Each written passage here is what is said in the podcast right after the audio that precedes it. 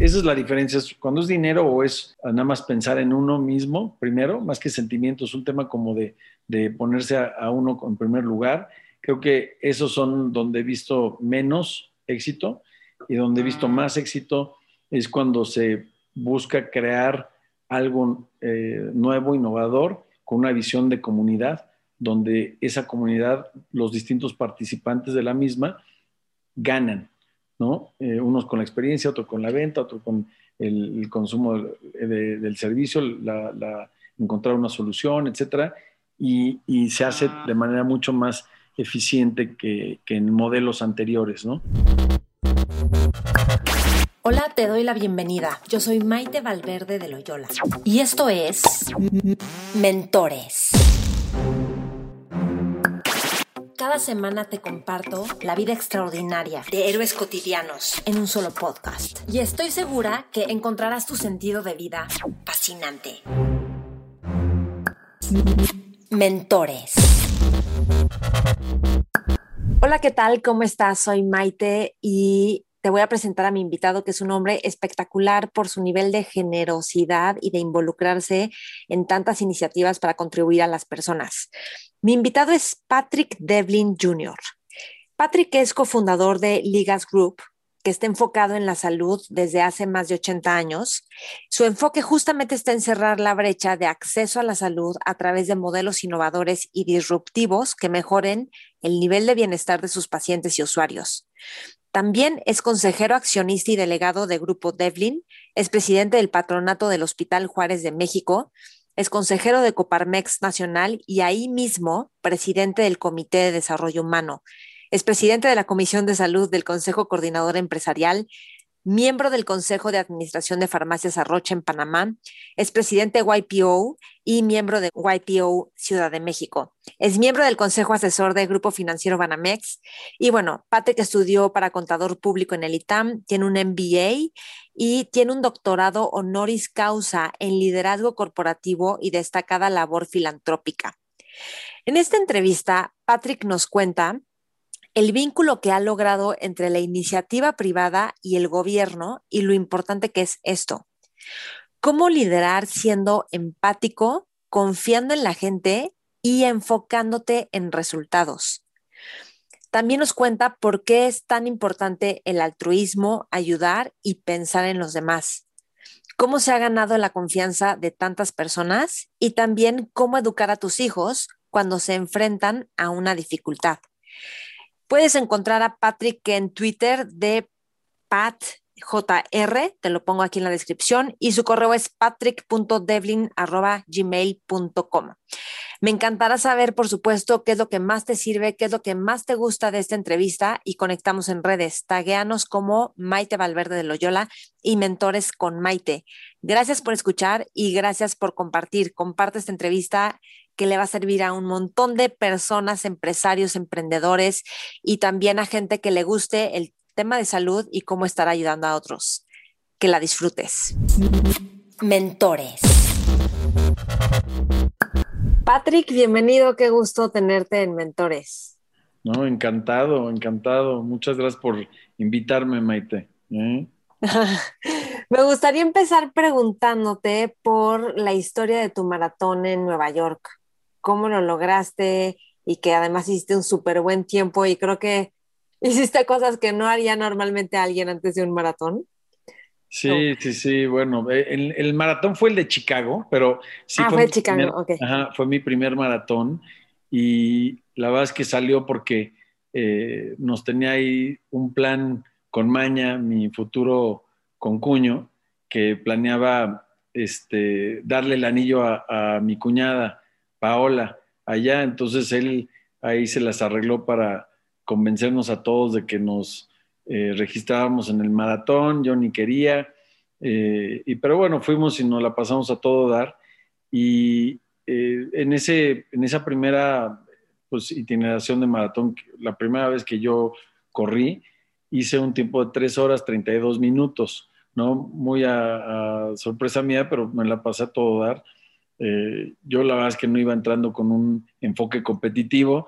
Incluso el día anterior nos estábamos echando una comida ahí, tardezón, ahí este, echándonos nuestros vinitos y, comiendo langosta y todo delicioso. Y este, pero bueno, me fue muy bien y de ahí pues me, convertí en, un fan de los maratones. Me he hecho nada más como uno o dos al año.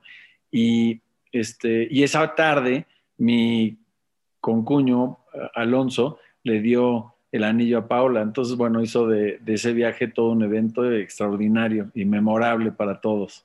¿eh? Ah, qué padre. Y a partir de ese momento fue que te clavaste corriendo, o sea, antes no corrías. Sí, corría poco, ¿no? O sea, corría 5, 10 kilómetros. Este, ya me había echado medio maratón antes de este maratón, ¿no? 21 kilómetros. Y, pero ahí ya me enganché y me propuse hacer por lo menos una vez al año un maratón y tres o cuatro medios maratones. Entonces, justo como ahorita acabo de regresar de Semana Santa en Acapulco y trato que en Semana Santa sea una de esas ocasiones que me echo 21 kilómetros yo solito. Sirve como para asegurarme que estoy medianamente manteniendo la, la, la condición física, ¿no?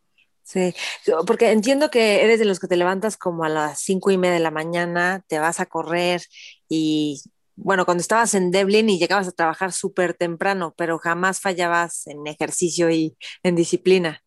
Sí, la verdad es que no, no, no puedo, o sea, si no hago el ejercicio, ese día no me siento del todo bien.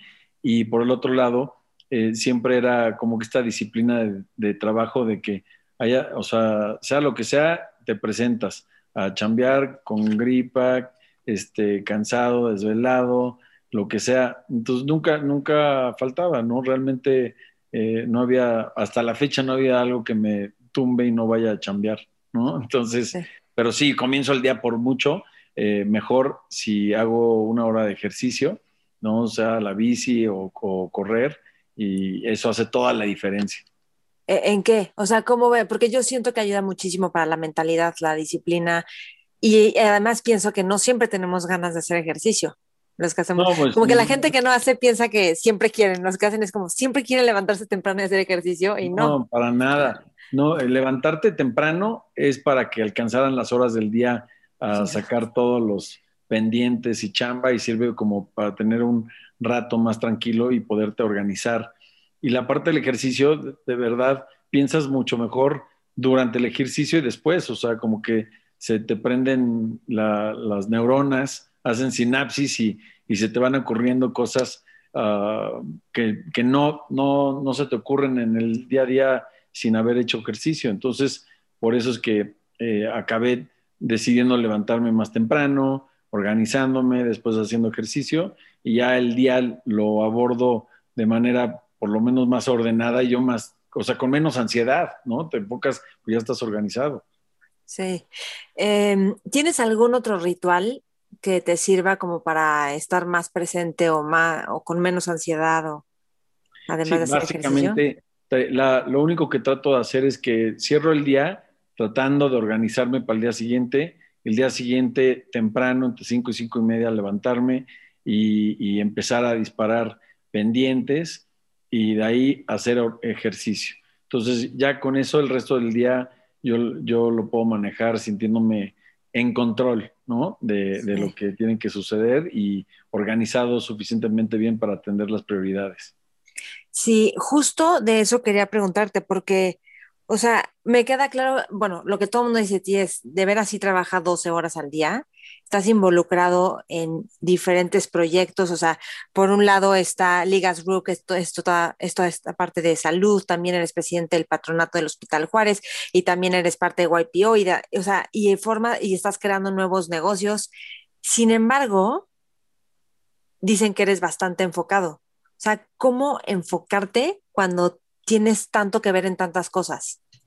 No, bueno, a ver, yo sin lugar a duda es un, este, como work in progress, ¿no? O sea, nunca eh, está eso del todo um, resuelto, pero lo que sí de alguna forma trato de hacer es estar presente y tratar de entender rápidamente pues cuál es, qué objetivo se va a lograr aquí, organizarme uh, anticipadamente para no llegar en blanco a esa junta y poder pues llegar aportando uh, preguntas, propuestas y, tratar de irme de esa reunión con, pues, cuáles son los siguientes pasos, ¿no? Los next steps, los compromisos específicos que cada quien se lleva.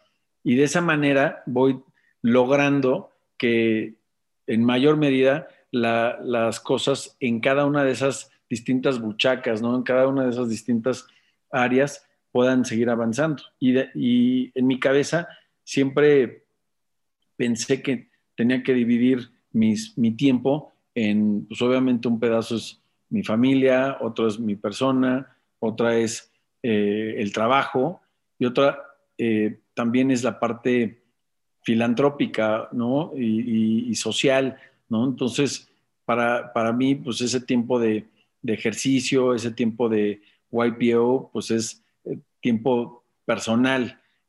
obviamente mi familia es mi familia el trabajo es el trabajo y la parte de, compromiso social y, filantrópico es el trabajo que hago en, obviamente, el patronato del Hospital Juárez de México eh, y el tiempo que le dedico y el trabajo, que sí, la energía que le, doy, como tantos otros también, a Coparmex, como al Consejo Coordinador Empresarial, ¿no? Para mejorar pues, mi comunidad, promover el, el, sentido social, el compromiso social del, del empresario mexicano y en este caso, del, en caso de, de, CCE, pues tratar de incidir en mejorar la política pública en salud en nuestro país. Entonces, como que esos cuatro, esos cuatro grupos son en los que trato de dividir mi tiempo y sobre eso voy ordenando las cosas en las que me involucro, ¿no?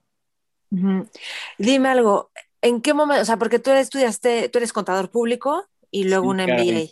Oxidadísimo, no, nunca ejercí este, contabilidad más que en Devlin, ¿no? Pero, pero sí, este, estudié en el ITAM, hice un MBA eh, en, en, el American Graduate School of Management, que es, ah, era la empresa online de, de, la universidad online de Vanderbilt University, y lo hice online en mi vida yo pensé que iba a ser más fácil, nunca había estudiado tanto, como en esa, en esa maestría eh, y salí muy contento porque salí con magna cum laude, pero de cualquier forma, el haber conocido gente de todo el mundo, eh, trabajado en equipo y, generado proyectos que fueron tangibles, eh, estuvo a todo dar, ¿no? Pero realmente yo, yo creo que debería haber estudiado otra cosa, ¿no? no, no, contabilidad. Pero lo, lo, que sí es que el trabajo dentro del, del negocio familiar de Devlin, todo lo que viví en la parte comercial como en la parte operativa, eh, mi educación, o sea, la parte de la universidad, la maestría y lo que yo conocí en Coparmex, en YPO, en el, incluso en el Consejo Consultivo Banamex, me, me ayudó a abrir un poco el horizonte y tratar de, o sea, terminar de entender que mi punto de vista no era el que era el, único o era el correcto y, siempre como que curioso de, entender ah, cómo se hacen las cosas en otros lados, ¿no? Y, siempre con un enfoque de tratar de, servir, ¿no? De, agregar valor en lo que uno se termina involucrando. Sí, esto eh, está padre que digas esto porque nuestra carrera, o sea, lo que estudiaste como licenciatura o ingeniería o lo que sea, no determina el futuro a veces la gente cree que es como, sí es una gran decisión, pero la sigues moldeando y yo creo que toda la vida es, va siendo una carrera porque seguimos, bueno, necesitamos seguir aprendiendo, ¿no? Entonces, hay algo que quiero, ahorita vamos a entrar a YPO que, que lo has mencionado, pero mm, hay una parte tuya, o sea, ¿en qué momento te empiezas a involucrar con la salud y por qué te apasiona el tema de la salud? Y no solo de la salud, sino también de la innovación. No, bueno, súper pregunta. Obviamente, en Devlin, como óptica, pues es, está dentro de este universo de la salud. Eh, cuando nos metimos después en el desarrollo de la, del negocio de clínicas de oftalmología, pues eso es, totalmente salud. Y claro. te das cuenta en experiencias que vivimos en Fundación Devlin, en las clínicas, en las ópticas, cuando tú le das, em, o sea, cuando tú le cambias la vida a la gente, ayudándoles a ver bien y lo que eso les puede abrir la puerta a nuevas posibilidades, a ampliar su horizonte de manera este, tremenda o exponencial, te das cuenta del impacto que estás teniendo en las vidas de esas personas. Y desde ahí, obviamente, la salud me apasionó por ese nivel de impacto. Quien me metió accidentalmente a, salud fue un expresidente de Coparmex, también expresidente CCE, que se llama Juan Pablo Castañón, gran amigo y mentor.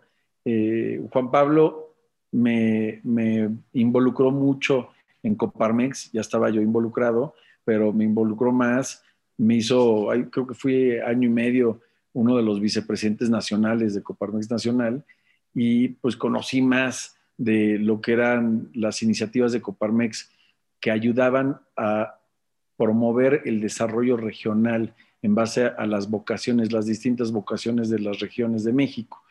Y cuando él está en CCE, me invita a postularme como candidato a presidir la Comisión de Salud, la nueva Comisión de Salud del CCE.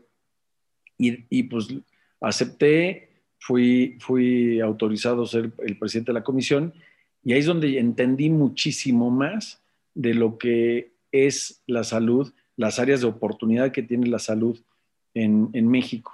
Y pude, pues, dar, o sea, pude de alguna forma hilar tanto de, lo que yo ya estaba comenzando a ver eh, unos años antes como presidente del, del, patronato del Hospital Juárez de México y las grandes eh, pues necesidades que tiene la población de México en tener acceso a la salud, acceso a una atención médica de calidad eh, y, el impacto que esto también tiene en sus vidas y las vidas de las familias. Entonces, si yo lo resumiría, es obviamente desde, desde Devlin eh, había contacto con, con la salud, tenía claro el impacto que esto generaba en las vidas de las personas cuando podían finalmente lograr ver bien. Eh, cuando yo me involucro en el patronato del Hospital Juárez de México, eh, híjole, te das cuenta eh, el enorme y el gran trabajo que hacen tantas heroínas y héroes en los hospitales que no tienen todo lo que tienen algunos hospitales privados que todos conocemos y que con eso le, cambian la vida a las personas o salvan a toda una familia de una circunstancia catastrófica. ¿no? En salud. Eh, muchas veces ves como personas que no tienen estos accesos, eh, la, la vida de la familia entera se trunca, todo el potencial, porque pues ese evento catastrófico los manda a la quiebra y viven un via crucis. Y cuando yo me meto como presidente de la Comisión de Salud del CCE, ahí es donde, donde a nivel estratégico me di cuenta pues que elementos forman parte del sector salud público y privado y dónde estaban sus áreas de oportunidad.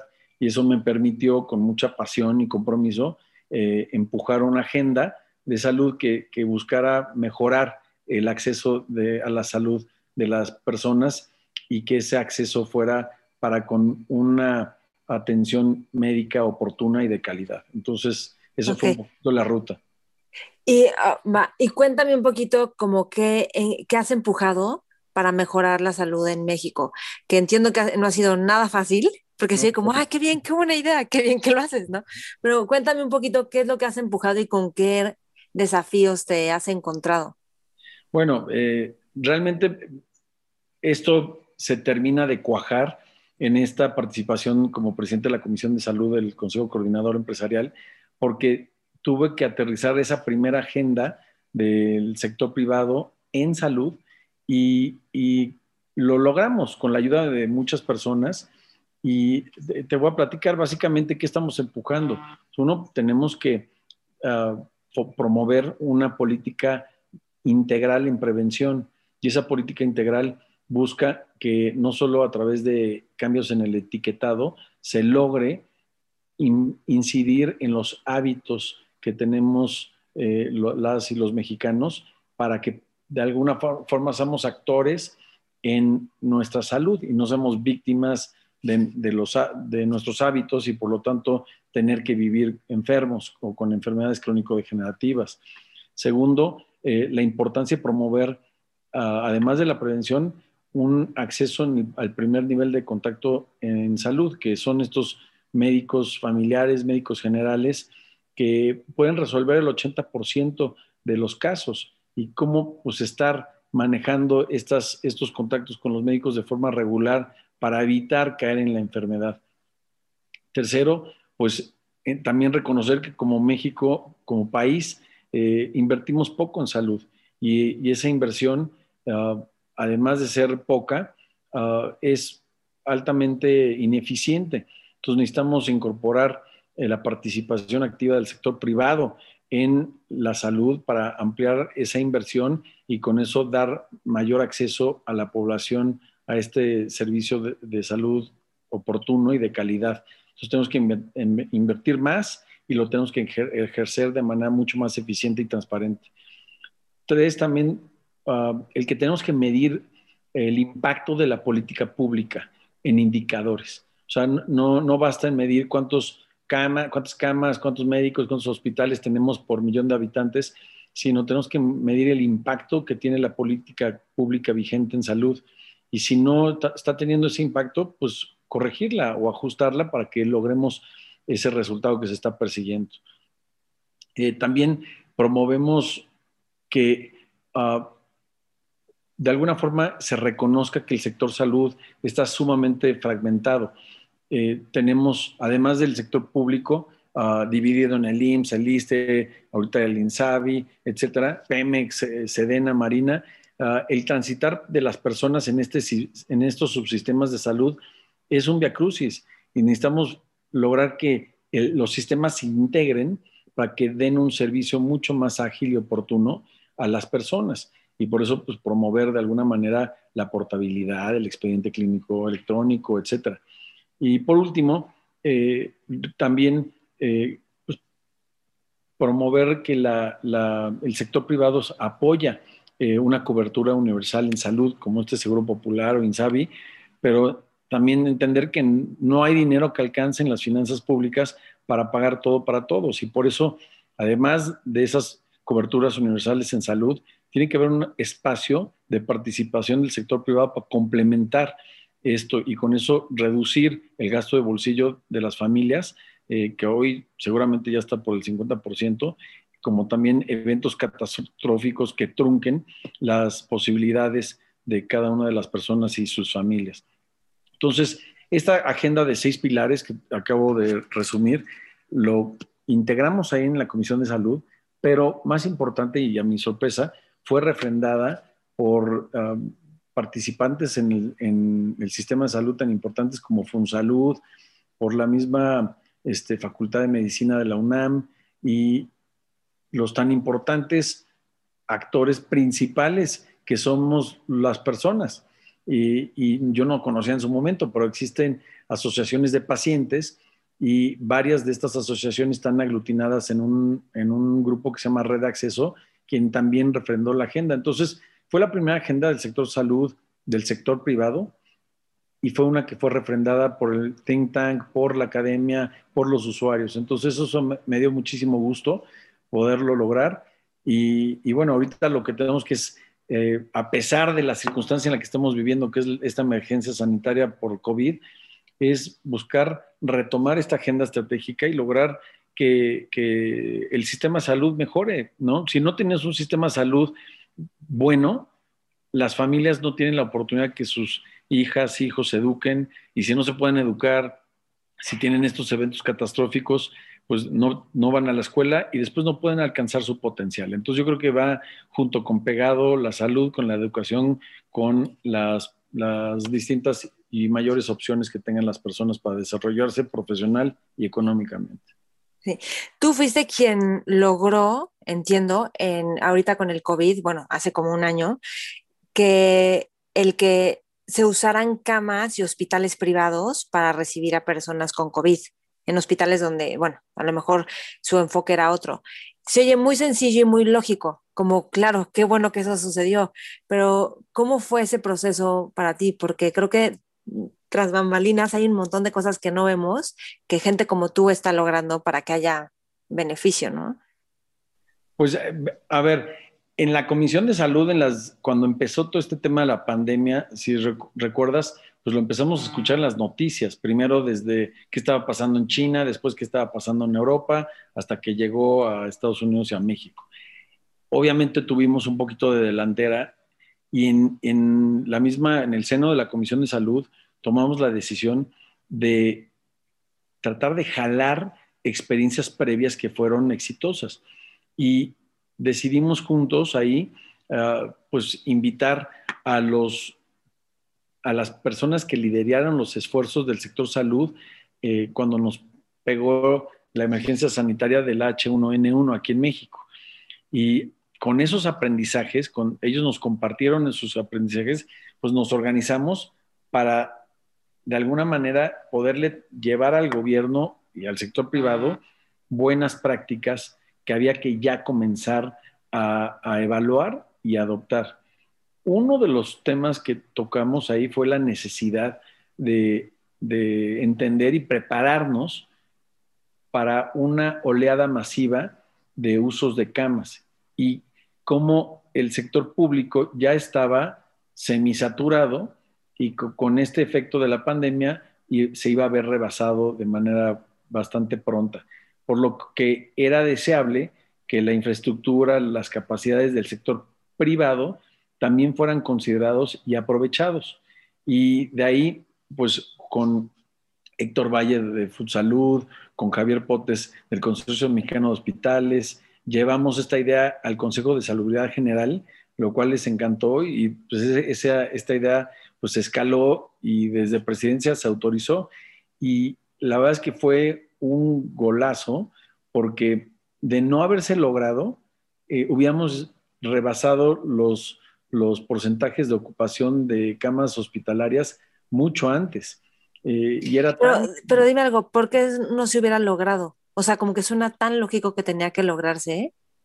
Pues porque yo, yo creo que, o sea, hubiéramos, lo, o sea, lo que estoy queriendo decir es que si no hubiéramos logrado esto, hubieran, se hubieran saturado las camas antes del sector público. Y lo que creo yo que fue importantísimo es que el gobierno vio que en el sector privado había esta disposición por abrirles el acceso a las capacidades, a la infraestructura de, todos estos hospitales y clínicas privadas.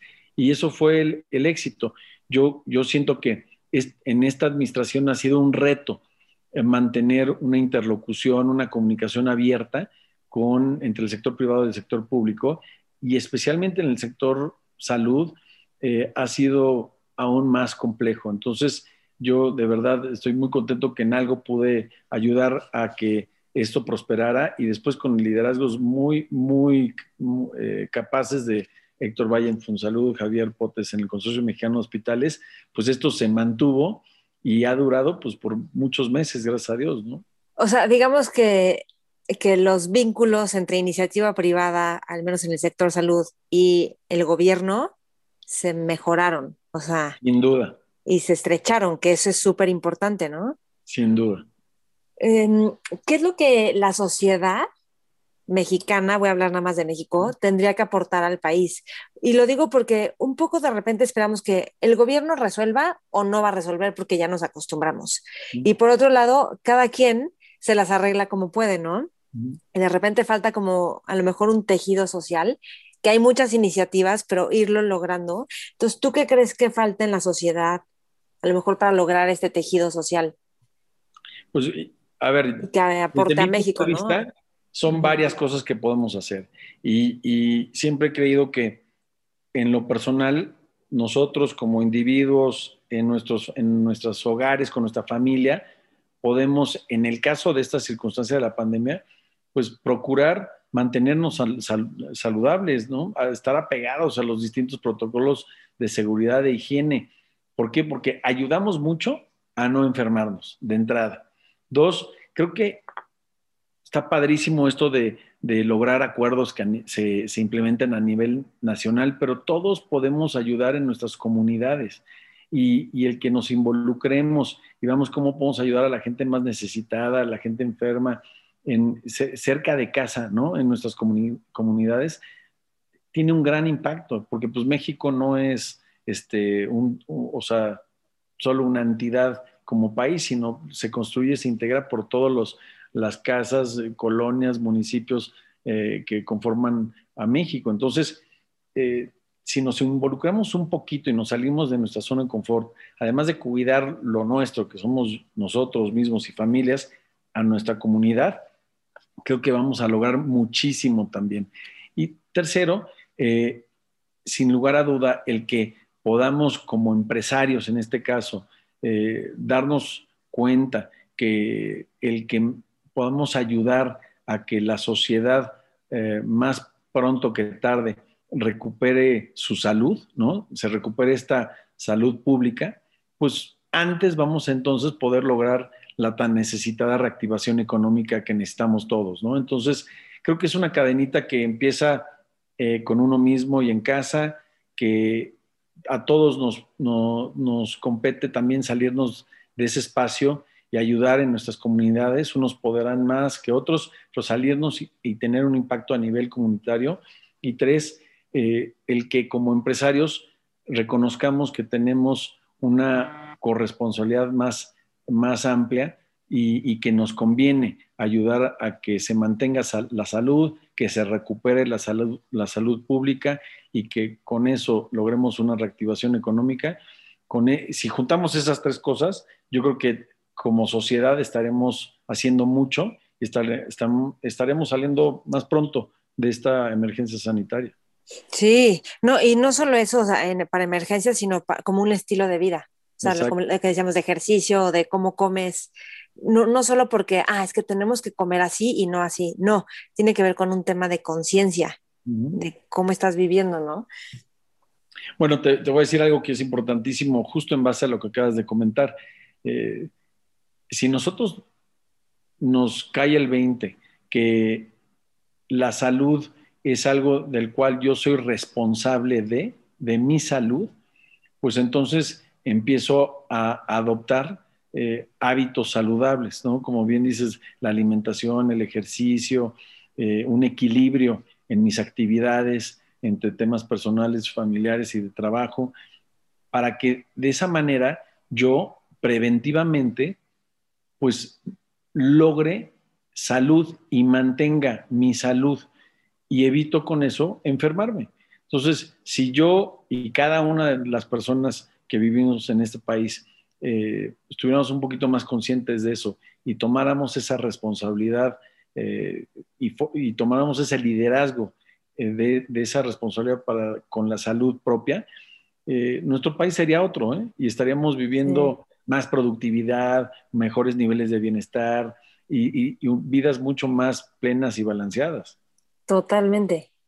Cuéntame algo, Patrick. ¿Quiénes son tres personajes históricos o vivos que admires y por qué? Ah, sigue, sigue, me ibas a decir la, pregunta. Sí, eso, eso. ¿Y, por qué, o sea, ¿Y por qué los admiras?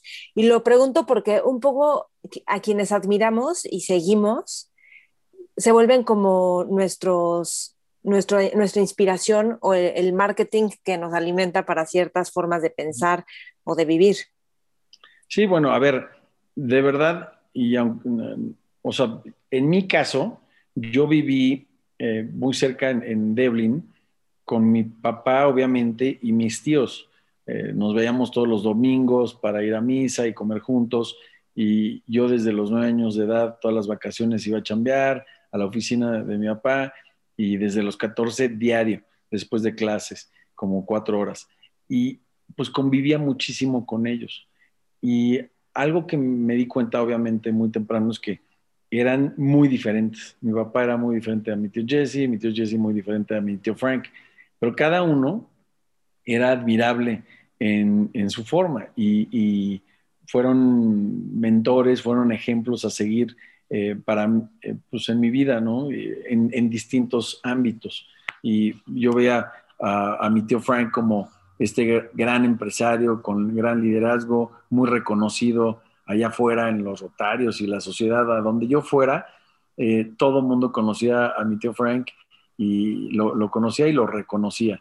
entonces, pues eso para mí era muy, muy importante y sumamente admirable a mi tío Jesse el, liderazgo que tenía dentro de la empresa y, este régimen de trabajo arduo que tenía, eh, incansable, eh, y que pues empujaba las iniciativas dentro de la empresa y se arremangaba y, no solo daba la, instrucción, sino él también se metía a hacer que las cosas sucedieran, pues también fue muy impactante y un gran ejemplo en mi vida.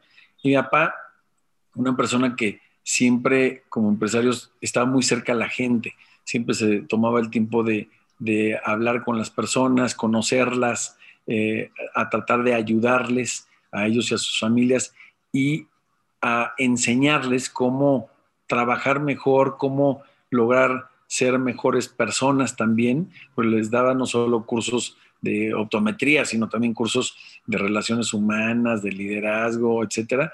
Eh, y eso lo movía y estaba completamente entregado a eso. Entonces, el, el, nivel de calidad de persona que tenía mi papá, hasta la fecha, sin igual con cualquier otra persona que he conocido, pues fue un también gran ejemplo a seguir. Entonces, eh, estas tres personas, aunque muy cercanas, muy diferentes, fueron ah, elementos o ejemplos básicos, fundamentales en, cómo fui tratando de moldear mi propia vida, ¿no? Entonces, creo que no le llegó a ninguno, pero creo que en cada, en cada, cada uno el ejemplo que me ha generado, pues sigue siendo algo que busco trabajar y mejorar en mí. Ok. ¿Y qué le, porque tú tuviste la fortuna de tener como a tres mentores ahí en el negocio y tú trabajando, ¿qué le dirías a alguien que no tuvo estos ejemplos cercanos, pero que sí son necesarios? ¿Cómo tener estos ejemplos o cómo aprender imitando? O sea, porque aprendemos por imitación, vas viendo, entonces tú también vas copiando, ¿no? ¿Qué, qué le dirías a alguien que no tuvo esta cercanía? ¿Cómo encontrar esos ejemplos? Porque te voy a decir algo, una cosa es lo que tú y yo estamos platicando ahorita, que yo quiero entender mucho cómo opera tu mente y cómo funcionas, pero otra cosa es estar todo un día contigo y viendo cómo de repente recibes una llamada, que pues, algo se cae y cómo respondes y armas una junta, y cómo llevas la junta, ¿me explicó? Que eso es donde vas aprendiendo realmente, ¿no? Sin duda, pues esto que acabas de decir, así la viví yo, ¿eh? realmente me acuerdo que en la empresa, cuando iba de vacaciones, pues iba a chambearle y, a, ¿cómo se llama? ¿Cómo se llama? Con el reloj a pasar la tarjeta y con los horarios de comida de todos los trabajadores. Y entonces, pues realmente viví las cosas haciéndolas.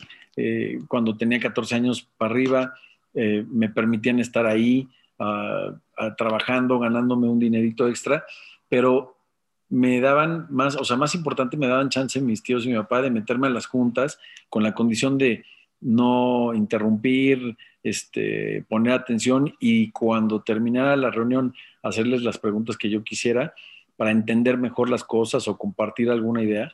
Eh, me permitió pues verlos en acción y, vi lo bueno y lo malo de, de, cada uno, pero cada uno de esas fueron eventos que, y oportunidades que me llenaron de lecciones hoy día, ¿qué, recomendaría? Yo creo que, que, algo que tenemos que reconocer es que vamos a siempre absorber lo bueno y lo malo de lo que nos rodea.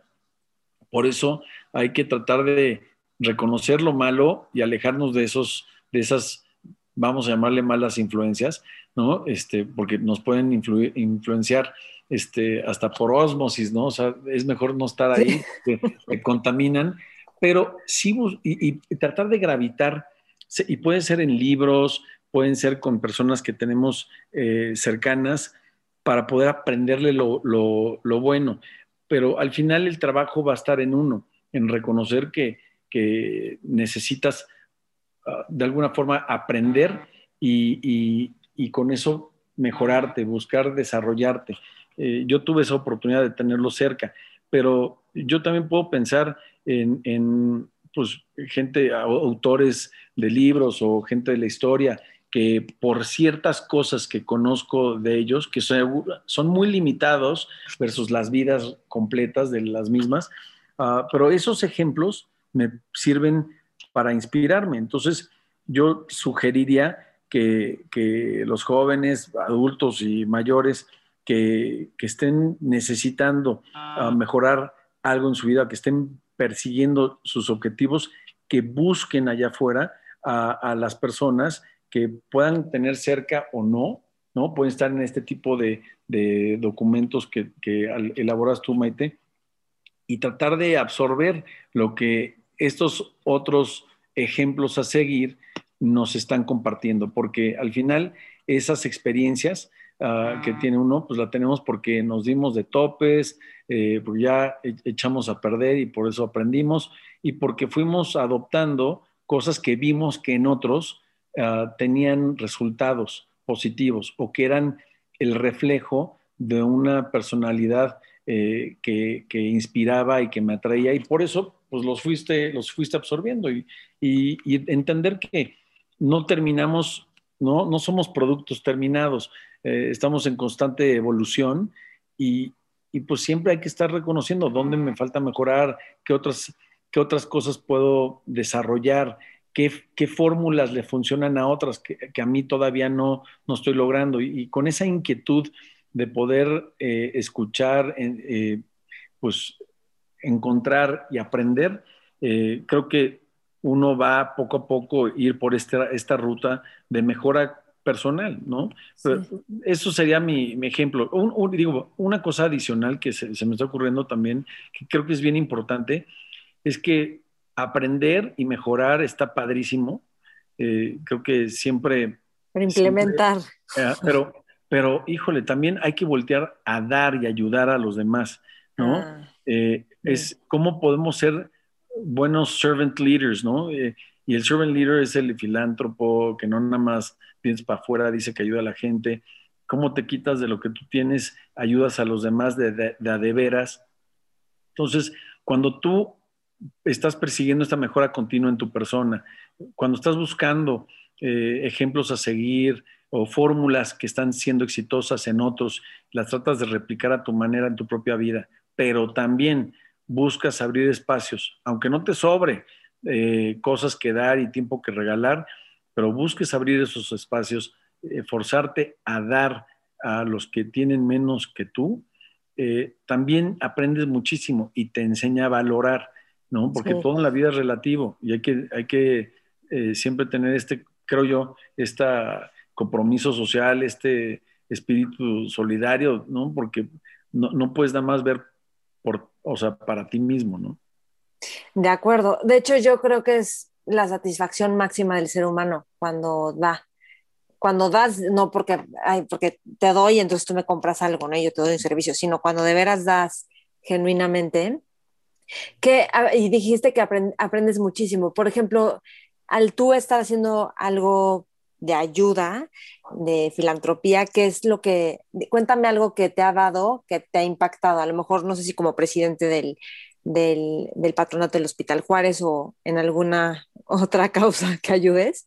Te, te, voy a dar un ejemplo un poquito distinto, pero creo que, responde perfectamente tu pregunta.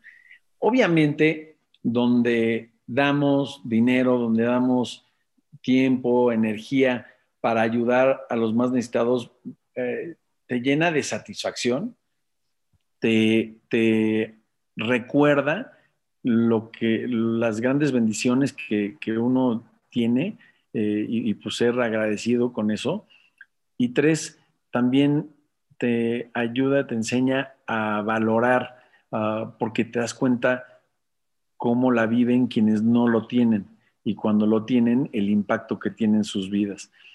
Ahora, en mi experiencia en YPO, me acuerdo que, que YPO te da muchas cosas, pero una es la oportunidad de salirte de tu zona de confort y desarrollarte como un líder de líderes.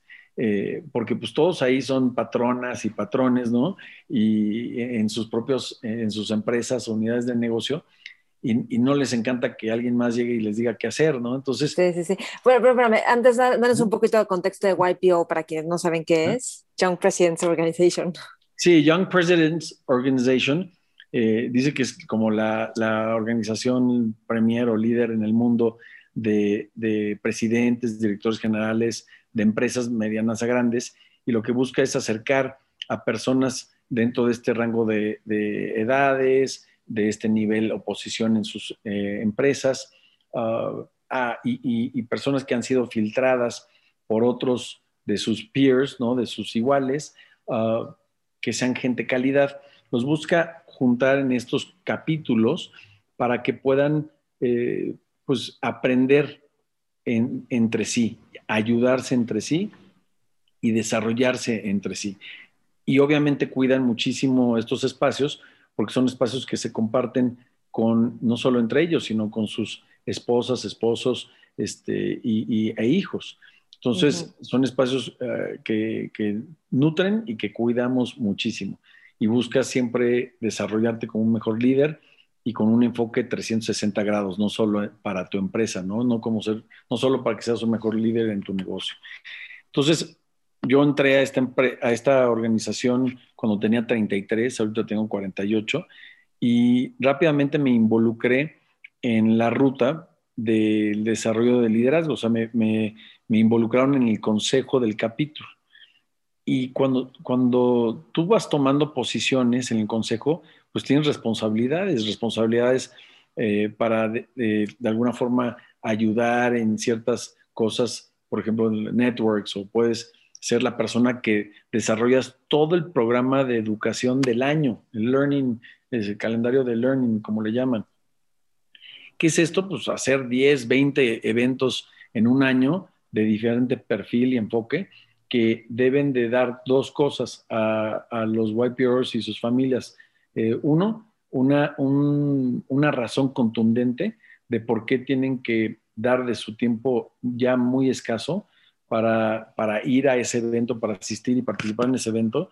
Este, y tiene que, o sea, tiene que ser un evento único y lleno de take home value, ¿no? De valor para esas personas. Eh, entonces, ¿cómo desarrollar algo así eh, en un año, ese número de eventos? que sean distintos, complementarios y que todo el mundo salga diciendo, wow. Pues en el proceso de pasar por el consejo, donde no te pagan nada, donde tienes que liderar. Este, Horas de, llamadas y de juntas. exactamente, responsabilidades, convencer que la gente venga, hacer que se la pasen bien, que se lleven ese take home value, que se salgan de su zona de confort y que al final digan valió la pena. Eso es mucho trabajo, pero eso te llena de aprendizaje porque ayudas a los demás y en ese proceso tú te vuelves un mejor líder. Aprendes a convencer, aprendes a motivar, aprendes a participar a otros y en todo esto sin que estés tronando dedos y dando instrucciones. Es convenciendo a los demás y ah, para mí ese desarrollo de pasar por el consejo de, del capítulo de Mexico City, después de ser presidente de YPO Latinoamérica y después de formar parte del Consejo Internacional por tres o cuatro años, ya no recuerdo, uh, trabajar en los, comités internacionales de membresía, etcétera, uh, fueron experiencias, además de únicas y extraordinarias, llenas de aprendizaje. Y hoy no sería para nada la persona que soy eh, aún con demasiadas áreas de oportunidad, pero no sería la persona que soy si no hubiera pasado por ese proceso de desarrollo de liderazgo que te ofrece YPO. ¿Y qué has aprendido? Cuéntame cosas más específicas que aprendiste, a lo mejor cuando estuviste en el board internacional o, o de llevar todo esto o de convencer a la gente, porque ese es un tema. Convencer tiene que ver con negociar también. Sí, sí, sí. Eh, eh, a ver, aprendí uno. Que creo que eres buenísimo en eso, porque es muy bueno para lograr lo que quieres. O sea, todo el mundo dice, este cuate logra, o sea, Patrick logra lo que quiere y, y hace que ganemos, ganemos todos. O sea, tú ganas y ellos ganan. Sí, eso es, eh, gracias. A ver, aprendí a escuchar, aprendí a entender, o sea, rápidamente encontrar qué le interesa a la otra persona y con eso tratar de alinear los intereses y de esa forma lograr también mi objetivo, ¿no? Eh, pero si yo no escucho antes a las personas, si no me preocupo por lo que les interesa a ellas, a ellos, pues va a ser muy difícil lograr negociar algo donde todos se levanten de la mesa eh, satisfechos, ¿no? Porque hoy puedo negociar o cualquiera podría negociar algo y, el proceso es donde quién gana y quién pierde. Ah, pero eso no es sostenible porque en el momento que no me necesites, te vas y ya se acabó ese acuerdo. Si logro alinear los intereses, logro que, que todos los que están en la mesa se, se queden sentados, participen con entusiasmo y con compromiso y elevo la probabilidad que esos objetivos se terminen logrando, ¿no? Y se pueda sostener esa relación en el tiempo y no que acabe desgastada. Eh, yo, yo aprendí eso muchísimo en, en YPO. Aprendí obviamente a, a, no sentirme especial, ¿no? Sentir que hay gente más afortunada, gente menos afortunada, gente diferente, afortunada que yo, y, de todo se puede aprender, reconocer lo bueno y lo malo y dónde yo escojo estar, ¿no?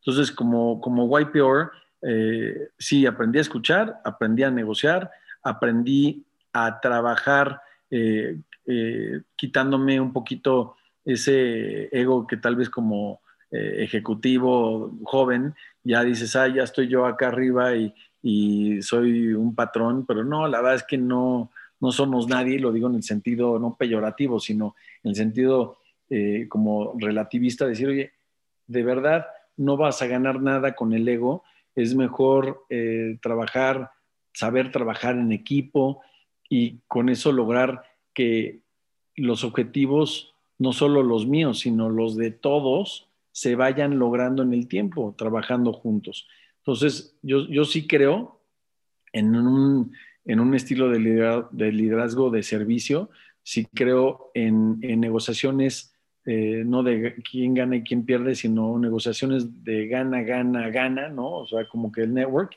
Y, y sí creo que, que uh, más que nunca eh, es importante tomarnos el tiempo para escuchar y, y, hacer que todos los que estén involucrados se sientan importantes, ¿no? Y no que sea un concurso de egos y a ver quién, quién es el que destaca y, y protagoniza. ¿no? Sí. ¿Y qué has aprendido de YPRs de otras partes del mundo. Porque hacen como una especie de, de como, no, no, sé si se llaman convenciones, pero de eventos en Beijing o en otros lugares y, y ahí ¿qué, ¿qué, has aprendido? A lo mejor de otros o del mismo evento, ¿no? Sí, bueno, de los foros. Diferentes, eh, todos somos seres humanos, ¿no? Uh, el líder más uh, admirable, eh, el más rico, el, que es ese gran, gran, esa gran referencia. Todos somos seres humanos, todos tenemos problemas y retos eh, personales, familiares y de negocio, y que eh, solo de alguna forma compartiéndolos en un entorno de, de confidencialidad, en un entorno de no juicio, eh, pues podemos aprender que no somos los únicos que estamos pasando por ese, por ese tipo de retos, pero además compartir los resultados buenos y malos de las experiencias propias para, para, para ayudar a los demás. Y toma muchos pantaloncitos tener que abrirte con otras personas para que fluya ese proceso, ¿no? Y, y yo lo, lo, aprendí muy bien en YPO y este, trato de alguna manera de disfrutar de las personas, disfrutar de los momentos, de, atreverme a distintas experiencias, pero siempre, ah, recordando que yo ni soy el muy especial, ni tampoco soy el que tiene más problemas, sino que estamos aquí ah, con mucha gente igual de admirable, pero igual de humana, ¿no? Y, eso, eso cuando tú regresas a tu casa, ¿no? Tanto para tu persona como en tu familia, como en tu empresa, te vuelves o te vas moldeando en un líder mucho más empático y en una persona que, que yo creo que a, la, tu gente, a tu familia, pues les gusta, o sea, gravitan más alrededor de una personalidad así, ¿no? Entonces, siempre, siempre le he sacado mucho valor a, a YPO, le sigo sacando y, y, es algo que sí me ha ido moldeando como ser humano. Ok, dime algo, en términos de liderazgo, cómo manejas a las personas cuando hay que producir resultados. O sea, sí hay que ser buena onda, pero si los números no están dando o si el desempeño de los equipos no está siendo el mejor, ¿cómo combinas esa parte de ser empático y cercano, pero también con tener ese foco en que hay que crecer? Sí, bueno, es una súper buena pregunta. Porque al final del día, eh, los, o sea, todos estamos en una empresa trabajando eh, pues para un sustento y lo vamos a justificar en base a un resultado. Y ese resultado depende de la función, se mide de A, B o C forma. Para efectos de, de cualquier proyecto de inversión o cualquier función, pues igual esos indicadores se establecen y tenemos que dejar muy claro qué actividades se tienen que hacer y con qué frecuencia, de qué forma, para que logres que tu indicador dé el número. Y no porque solo quieras tener buenos indicadores como tener buenas calificaciones, sino porque sabes que al lograr el, buen indicador vas a tener el impacto en esa empresa y esa empresa te va a poder reconocer a ti con tus bonos, con un incremento de sueldo, con un cambio de puesto, ¿no? Que va subiendo en la escalera. Entonces, eh, yo, yo trato de ser muy, muy enfocado. No me gusta escuchar mucho rollo, aunque trato de ser eh, muy empático y de escuchar a las personas. Trato de que el equipo se enfoque de forma muy, muy específica sobre esos indicadores, esas actividades. Y trato de construir esos presupuestos, esos objetivos, esos indicadores, esas metas con ellas y con ellos, no, no impuesto porque pues si, yo te impongo algo, lo vas a hacer a la fuerza y el día mañana no vas a estar comprometida o comprometido con el resultado. Entonces, mejor te hago partícipe de, esos objetivos desde un principio y, con cierta frecuencia, eh, metiéndome en, en eh, la revisión de los reportes, los indicadores y las actividades que nos llevan a lograr esos números, eh, mm, de alguna manera generalmente podido llevar a la gente y a las empresas y a los equipos a esos resultados, ¿no? Eh, cosas más fáciles, otras cosas más difíciles, pero sí, me, involucro con la gente y, tengo una relación estrecha, una comunicación estrecha. Y obviamente, no hay nada mejor que conocer lo que estás gestionando, ¿no? Si tú no te metiste a entender lo que, lo que estás eh, supervisando, pues va a ser difícil entender cómo ayudarle a tu gente con herramientas, ideas y, distintas actividades a que ellos o ellas logren ese resultado, ¿no? Entonces, sí trato siempre de involucrarme, de entender lo que estoy haciendo, de aportar ideas, de sumar a todos para que se definan los compromisos y de ahí a, desdoblar esos compromisos, esos indicadores o metas eh, en actividades que vamos a dar seguimiento para que con eso se logre. Entonces, eh, eso ha sido un poquito la, metodología que he usado este, y más o menos con buenos resultados, ¿no? Sí, no, pues está súper bien, sí, y, gracias, gracias por compartir esto. Supongo que hay mucha gente a la que mentoreas de alguna forma, ¿no? O sea, por todos los lugares en los que perteneces, sí, sí o no. O sea que... Sí, he, he tenido mentores así formales que me piden, oye, ¿puedo reunirme contigo con cierta frecuencia y platicar y me vas dando ideas, etcétera. Eh, jóvenes, amigos eh, que, que, he ido ayudando. Eh, y digo, y más que ayudar es, pues, los escucho, las escucho y les doy retroalimentación de lo que yo creo. Y reitero, dejando claro que yo no soy el que tiene la bolita de cristal, ¿no? Yo también tengo muchas preguntas y muchas dudas de lo que yo hago y cómo lo hago, ¿no? Pero, pero estoy seguro que si comparto mi experiencia eh, con, ellos, eh, en algo les puede servir. Y dos, también hay preguntas ¿no? que te brincan que pueden ayudarles a poder fortalecer, mejorar lo que, la estrategia de lo que están queriendo llevar a cabo.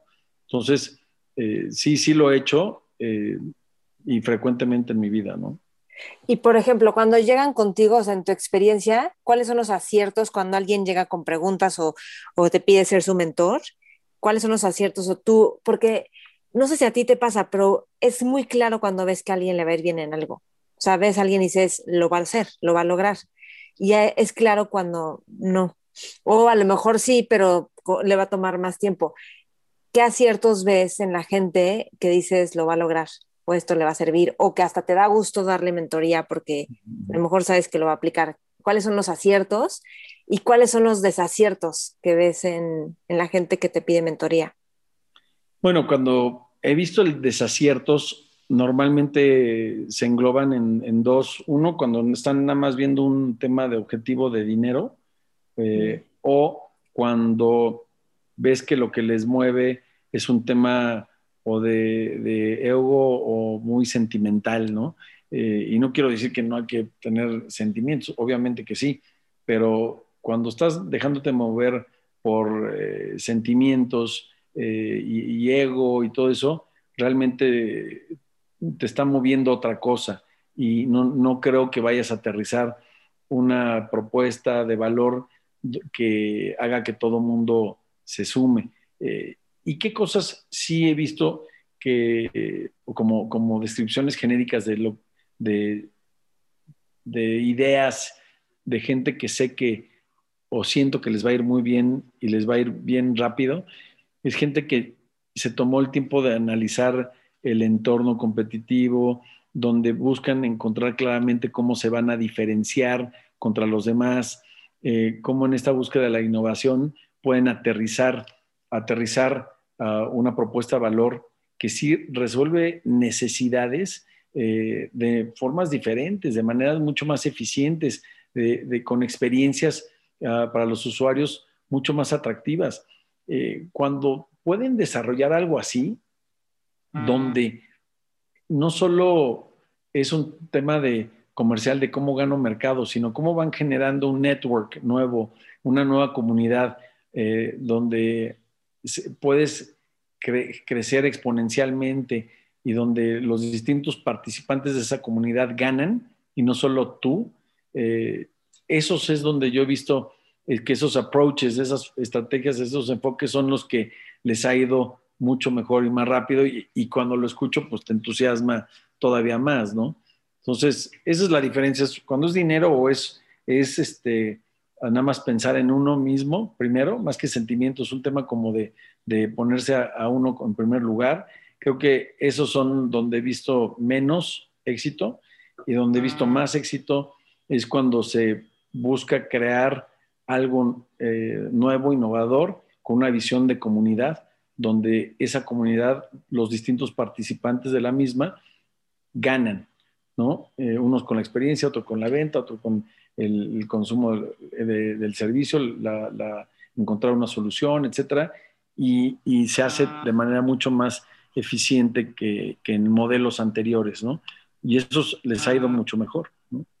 Ok, muy bien. Patrick, dicen que eres alguien que te ganas la confianza de la gente. ¿Cómo, cómo logras ganarte la confianza? Esa es buena pregunta. Sí, sí creo que me logro, o sea, que he logrado ganarme la confianza de la gente.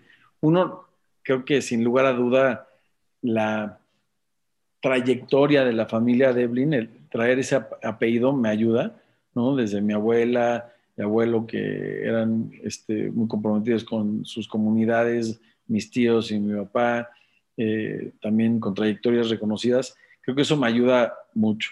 Dos, eh, creo que la, este, este, interés de poder ayudar a los demás, eh, que me sale de forma natural, uh, me, o sea, creo que la gente se, lo vibra, ¿no? Se da cuenta que no estoy ahí nada más para ver qué le saco, ¿no? Sino cómo ayudo porque creo que pues eh, si tú agregas valor, eh, te va a regresar valor a ti y no tiene que ser en ese momento y con esa persona este, eh, necesariamente, sino es un tema de cómo vas generando valor en distintas, distintos ámbitos y ese valor va a regresar a ti de una u otra manera. y tres, en las cosas en las que decido participar, como negocio, pues trato de aterrizar cosas que pasen por ese filtro, ¿no? De, eh, que resuelvan una necesidad, eh, que sean eh, positivas para todos los que lo están usando porque son más accesibles, que son de calidad este, incuestionable, ¿no? Entonces, si pasa por filtros así muy básicos ah, como esos, pues lo que traigas a la mesa en general le va a gustar a la gente, ¿no? Entonces, uh, esas, yo creo que, ese es el tipo de cosas que me han ayudado a ganar la confianza de los demás. En, ya desde el punto de vista de uno, o sea, propio, ah, pues yo creo que al paso del tiempo, el trabajo que he hecho en YPO, en Coparmex, en CC, este, pues me metí aquí en, en su momento a, la, ¿cómo se llama? La Asociación de Colonos. Y, o sea, en todos lados he querido participar un poquito o un muchito, ¿no? Para no solo estar ahí eh, de gratis, sino que sí quiero give back algo a la comunidad. Eh, y yo creo que también la gente se da cuenta de eso. Y cuando yo les pido ayuda, oye, te puedo presentar esto, oye, me puedes ayudar con el otro, en general me, me echan la mano, ¿no? Entonces, eh, creo que esas las, son las cosas que me han ayudado a lograrme ganar la confianza rápidamente de la gente. Ok, qué, bien. Y, por ejemplo, a tus hijos, los, desde ahorita los enseñas a involucrarse en diferentes actividades o, o sea, ¿cuál es tu foco al educar a tus hijos?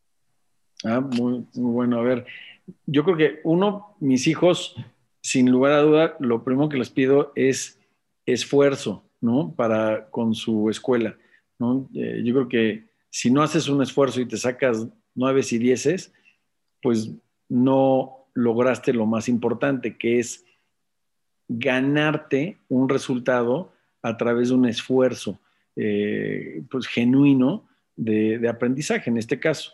Eh, entonces yo, yo me gusta, ¿no? A veces me dice alguno de mis hijos, oye, pues con ocho estamos bien. Le digo, bueno, pues si con ocho lo hiciste eh, jugando videojuegos todo el día, pues no quiere decir el 8 no es bueno. Yo hubiera preferido este, que sacaras 9 o 10 porque te esforzaste más, ¿no?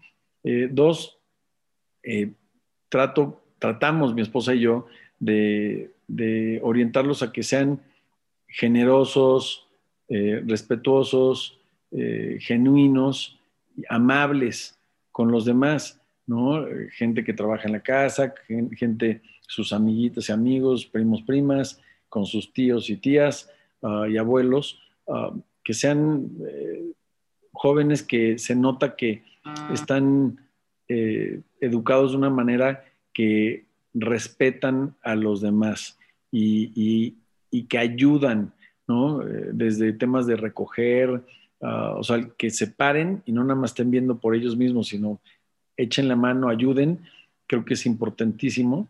Y por último, pues ya mi, hija Nicole, que tiene 16 años, pues ya la estoy involucrando en el trabajo y que ella empiece a, buscar hacer sus, sus negocios o, que venda algunas cosas de las que yo hago y, la noto entusiasmada, ¿no? Entonces, yo creo que si, si hay una experiencia de trabajo donde se, les abrimos oportunidades a que se ganen su dinero, eh, puedan ahorrar, etcétera, importantísimo. Dos, que, siempre se busque promover que hagan un esfuerzo y que el producto de ese esfuerzo sea lo que los, los llene de orgullo y no el resultado por sí solo.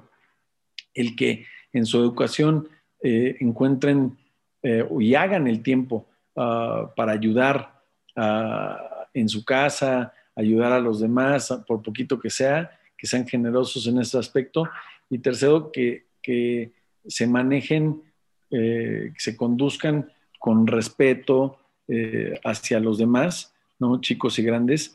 Ah, creo que es también importantísimo. Y esos son un poco los, los enfoques que mi esposa Pixie y yo le hemos dado a la educación de nuestros hijos. Por ejemplo, si uno de tus hijos dice, no sé, ya no, imagínate que juega foot y está fallando muchísimo y dice, ya no quiero, ya me desanimé, ya no tengo ganas de ir a jugar, o en otra cosa, como que empiezan, cuando empieza a ver a alguien imposible, algo que claro que es posible, pero porque ya se desanimó, ¿cómo le ayudas para que no se vuelva imposible? Porque fracasaste en desempeño. Claro, claro. Eh, fíjate, eh, y nos ha pasado, pero lo que trato es uno, tener una comunicación con, mi hijo o hija que me explique qué es lo que está encontrando difícil, que se pueda expresar, que se desahogue. De ahí, obviamente, compartir experiencias propias de cuando yo tenía su edad o más o menos por ahí, para que vean que no son los únicos que han pasado por esos retos y que sí se puede. Y tres, eh, tratar de, de, inspirarlos a que no se den por vencidos. Todos en esos retos las vamos a ver negras de repente, pero que estamos ahí para ayudarles, que no se preocupen, que no van a fracasar, que sigan echándole ganas y en particular cuando se involucran en alguna clase como fútbol o algo así, oye, desde un principio nos comprometemos por un año completo, no vamos a tirar la toalla a medio camino y si de repente es algo difícil, inconveniente, no te gusta, platiquemos, vemos cómo lo hacemos, pero hay que, hay que see it through, ¿no? Hay que llevarlo hasta el final. Sí. ¿Tú has tenido alguna experiencia de estar en un proyecto y decir, no sé si va a avanzar y no sé si quiero seguirle invirtiendo tiempo, energía? Eh, ¿y, qué, ¿y, has hecho al respecto? O sea, porque a veces cuando se complican las cosas es cuando más fácil te puedes salir de eso, ¿no? Y cómo mantenerte cuando las cosas se están viendo imposibles. Sí, claro. A ver, creo que todo, todos nos hemos encontrado con circunstancias como esas.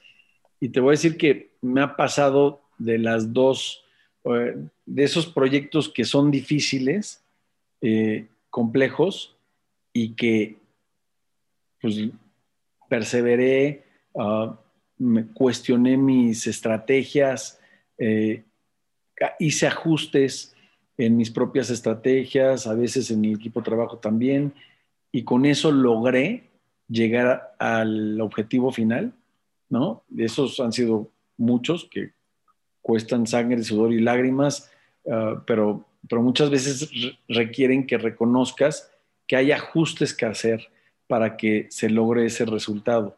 ¿No? Primero hay que ver eh, en las áreas de oportunidad de uno eh, antes de echar culpas allá afuera, ¿no?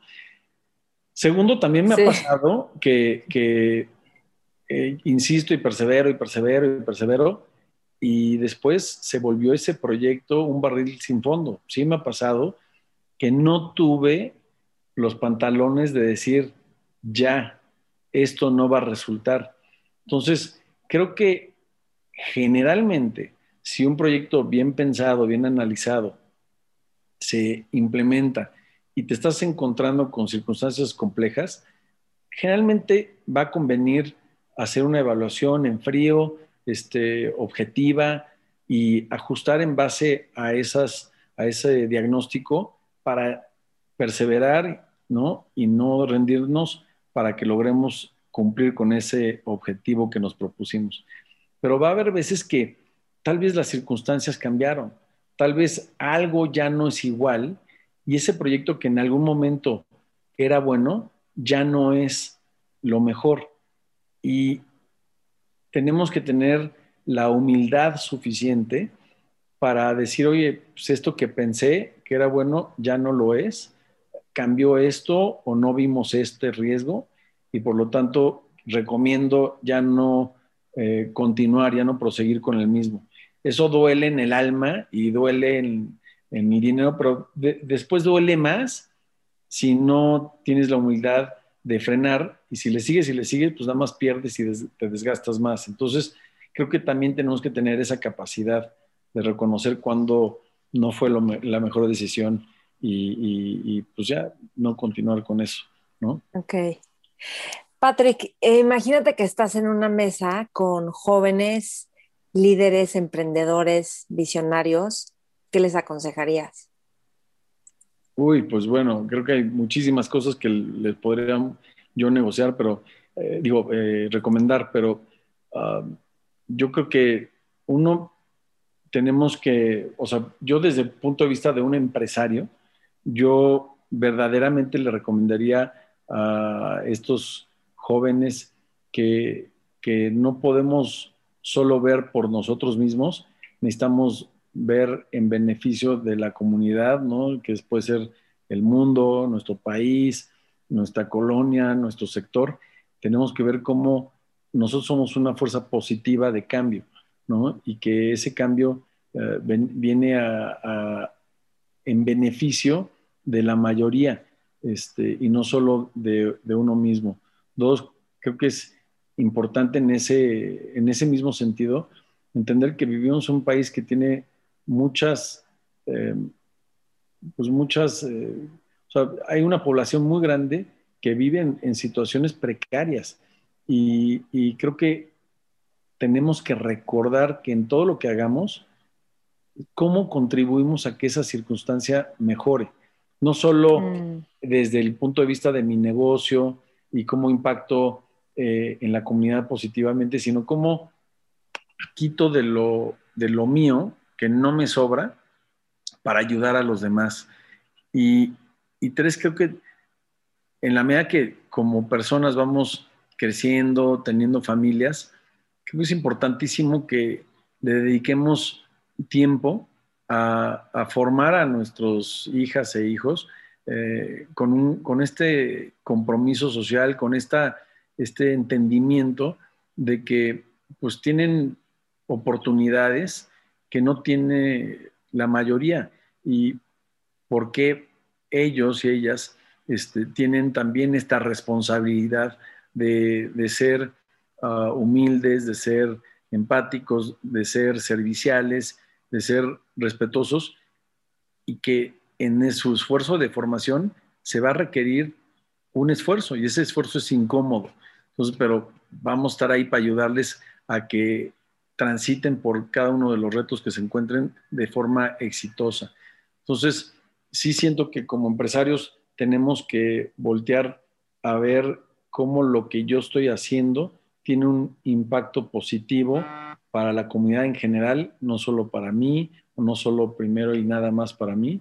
Eh, dos, cómo de lo que tengo, por mucho poco que sea, eh, yo quite de mi tiempo, de mi dinero, de mi, de mi energía para ayudar a los demás y cómo voy ayudando a formar tanto a mi equipo de trabajo, a, mi, a mis hijos, etcétera, en este compromiso social eh, y en esta, en esta educación eh, humilde y no en una educación donde ya se sientan privilegiados y, este, como con el derecho a, ¿no? Sino que sepan que se lo tendrán que lograr por sí mismos eh, a través del esfuerzo propio. Ok, genial. Patrick, muchísimas gracias. Gracias por este tiempo, por compartirnos todo esto. Es de las entrevistas que tengo que volver a escuchar como para que me caigan 20 de muchas cosas que explicaste y que implementas. Gracias. ¿Algo más que quieras agregar?